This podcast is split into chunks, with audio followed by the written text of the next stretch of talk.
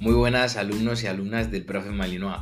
Bienvenidos a este penúltimo episodio del Maratón Canino, a este pilar que va a tratar sobre la salud de nuestro perro. Tema que últimamente sí que lo hemos estado tratando bastante en profundidad, así que hoy no os voy a entretener mucho.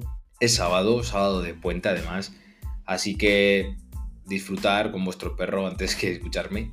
no, a ver, pero, pero eso, no os voy a entretener mucho porque ya lo hemos estado tocando últimamente.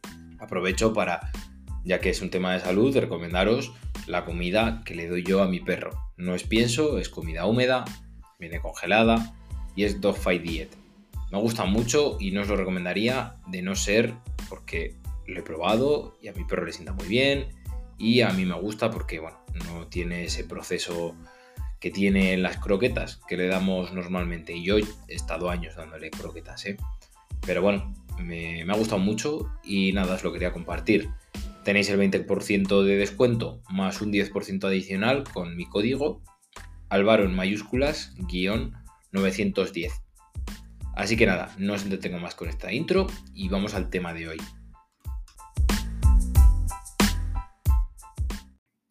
Voy a intentar darle una vuelta más a esto de la, de la salud canina y eso que ya sabéis que no es muy fuerte. Si hablo de esto es porque me informo, ¿vale? Me documento y me informo. Entonces, los puntos que vamos a ver hoy es la nutrición adecuada que debe tener nuestro perro, lo que no le puede faltar, la salud física, el bienestar emocional y el ejercicio y la actividad física un poco más en profundidad con qué ejercicio es adecuado para cada perro y para mejorar esa salud física y mental. Es un poco lo que vimos el otro día, así que ya os digo que no os voy a eh, emplear mucho tiempo en esto porque lo tenéis más en profundidad en otros episodios. Así que, bueno, vamos a empezar por lo que es la nutrición adecuada para el perro. La base de una dieta saludable para nuestro perro es un pilar fundamental y viene muy bien en estos siete capítulos que vais a tener y ya os digo, no he puesto estos capítulos en orden de importancia. Tienen un equilibrio y, vale, habrá alguno que destaque sobre otro, pero este es muy importante, ¿vale? La salud, pero, por ejemplo, no es tan importante o están a la par como la obediencia o como la socialización. El lenguaje canino es que no quiero hacer un ranking, ¿vale? Entonces, no me voy a meter en ese berenjenal.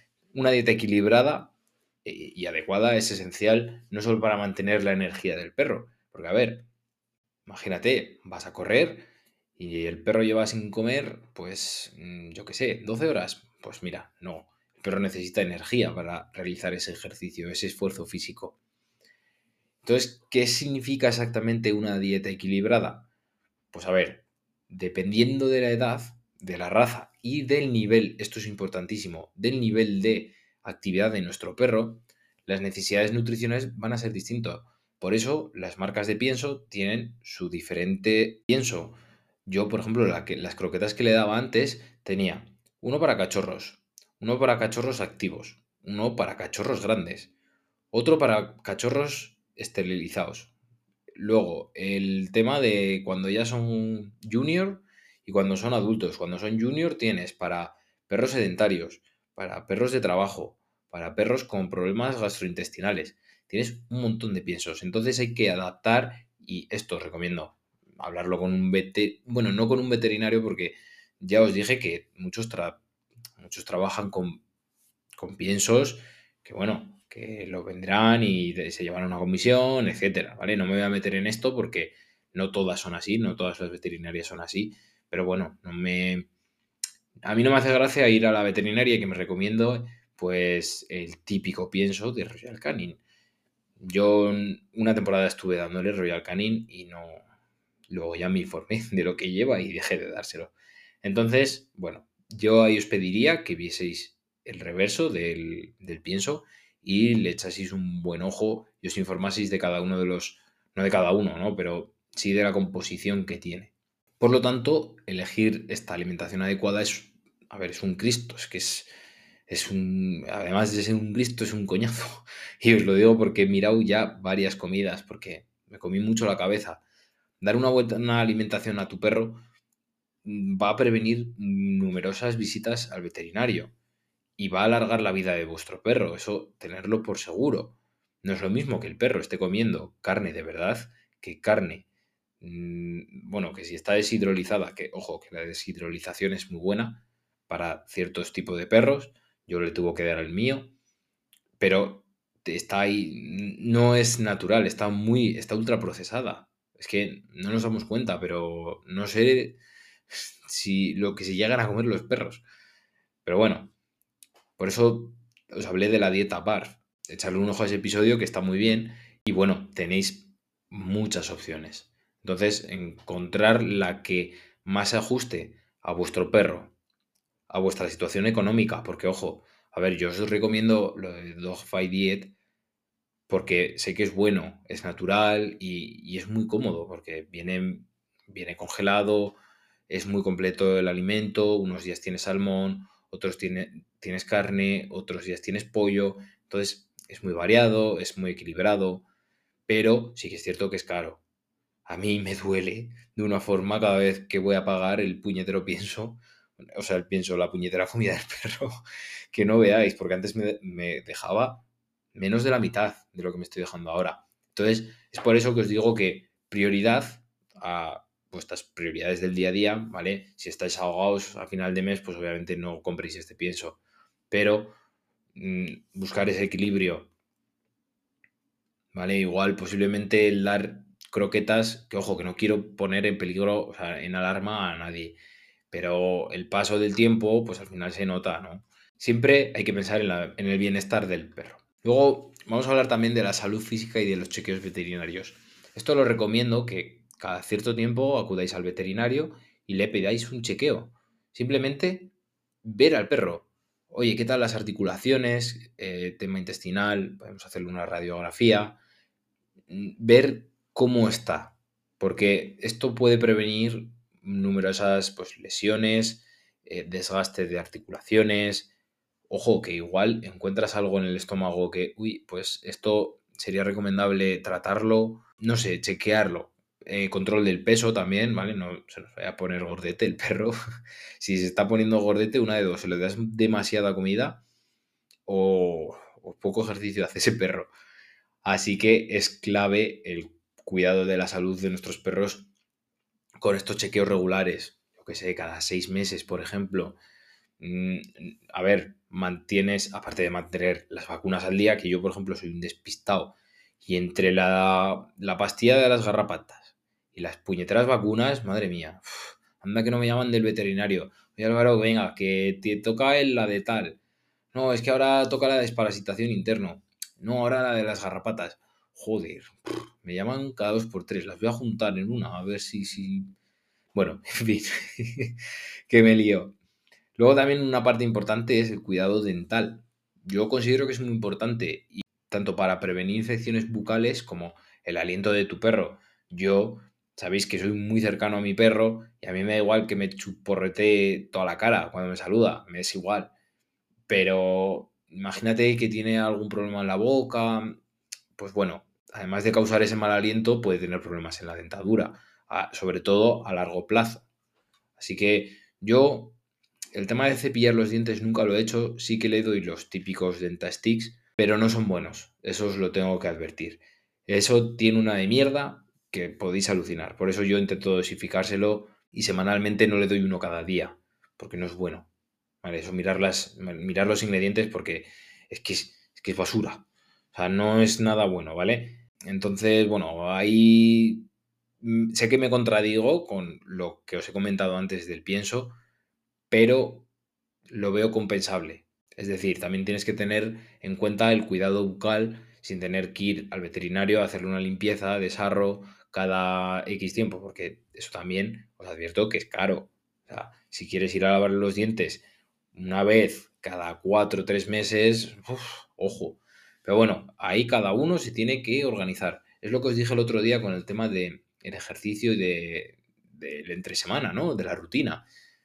Aquí cada uno tiene su perro, cada uno tiene su situación, gestionarlo lo mejor que podáis, ¿vale? Siempre pensando en, el bienestar del perro.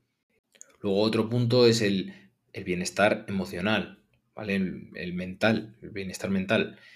Para ello, a ver, el perro tiene que ser feliz, tanto en su casa, por lo que tienes que fomentar un entorno pues agradable, ¿no? Enriquecedor, que el perro no esté agobiado en casa, que no esté estresado. Por eso es muy importante el lugar de descanso del perro. Buscar una zona poco transitada o menos transitada en casa. Que hay elementos que estresan, ya lo hablamos el otro día, los, los intentamos apaciguar de alguna forma, ya sea con lo de la persiana que os comenté, bueno, eso ya lo hemos hablado. Y luego la interacción con el perro. Sí que es cierto que no hay que ir a los extremos pasar olímpicamente de él y dejarlo en un cuartucho durante todo el día, o bien todo lo contrario, estar encima del perro continuamente, porque luego el pobre va a desarrollar una ansiedad por separación de la hostia, y no queremos eso. Entonces, buscar ese equilibrio de cuando el perro necesite estar presentes, y bueno, otras veces, joder, a quien no le gusta acurrucarse con su perro, que a mí me encanta y soy el primero que lo hago, ¿vale? Pero eso, por ejemplo, os lo advierto, ya me ha pasado y me ha hecho eh, tener un problema con él de ansiedad, problema de ansiedad por separación. Cuando nos hemos mudado, el perro, cuando anochece, ladra.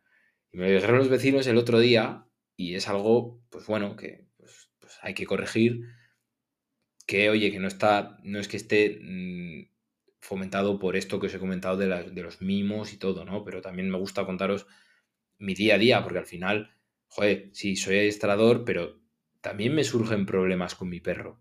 Y quiero que veáis que todos tenemos problemas con el perro y no hay ningún perro perfecto. la clave es entendernos con él y convivir con él. Yo ahora con el perro, para el tema de esta densidad, por las tardes, hago pruebas. Me lo tengo que currar, de coger, salir de casa, yo porque soy adiestrador, pero si no tendría que contratar a uno. Pero cojo, salgo de casa, controlo si ladra o no, me pongo con el ordenador. El otro día, no sé si se notó, creo que no, porque me aislé bastante bien con una manta, pero grabé un episodio en el rellano de casa, que cualquier vecino que me viese, no, no pasan vecinos porque tenemos una enfrente de otra y enfrente no tengo a nadie, ¿no? Una casa enfrente de otra y no tengo a nadie. Pero, cualquiera que me vea, pero bueno, eso hay que trabajarlo.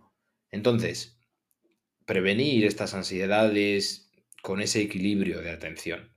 Y por último, no me cansaré de decirlo, ¿vale? Es igual que lo del tema de la repetición con la obediencia, que cada perro tiene que tener su actividad física y su ejercicio adaptada a él, raza y edad.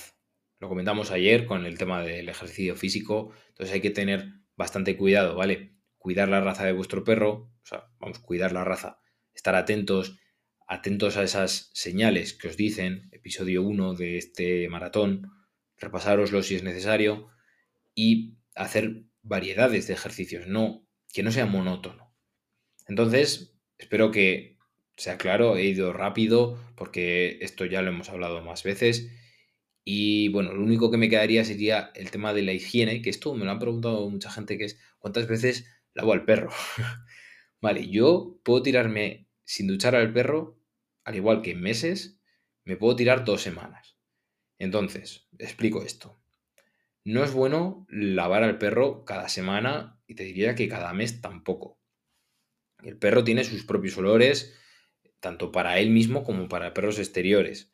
Como para otros perros, no, perros exteriores, ¿no? Pues, eh, entonces, yo a mi perro mm, lo mismo le lavo dos veces en un, mes porque ha ido al monte y se ha puesto pues de barro hasta las cejas, entonces le tengo que lavar porque si no voy a estar limpiando mi casa eh, día sí, día también y, y así durante un mes, ¿vale? Entonces no es plan, ¿vale? Tampoco quiero tener la casa hecha un cisco cuando me voy con el perro al monte y tal. Estos días que ha llovido, pues al perro se le lava más. Yo personalmente le meto en los lavadores estos que les, le lavo yo a mano y bueno, bien. Mi perro con la ducha tiene un problema, es como un gato. tiene pánico al agua, yo no lo entiendo. Al agua de la ducha. Y, y, eso que lo he intentado positivizar y todo, ¿vale? Mira, aquí tenéis otro ejemplo de problema que tengo yo con mi perro. Entonces, ser pacientes y con estos temas, si no odia la ducha, pues bueno, hay que intentarlo Y pues bueno, yo no recomiendo lavarlo muy, muy a menudo, ¿vale? Una vez al día, pues no lo recomiendo. Así que nada, este es el penúltimo, mañana ya domingo, último episodio del Pilar Canino. Yo creo que os va a gustar, os voy a dejar con la intriga, no os voy a decir nada de lo de mañana. Así que nada, disfrutar de lo que queda del puente de este sábado. Si es para descansar, descansar. Si estáis por ahí de turismo, disfrutar. Y si estáis de turismo con vuestro perro, mejor que mejor. Así que nada, poner esto en práctica, tener en cuenta la salud del perro, que es súper, súper importante. Y recordar, tenéis más información en elprofemalinoa.com.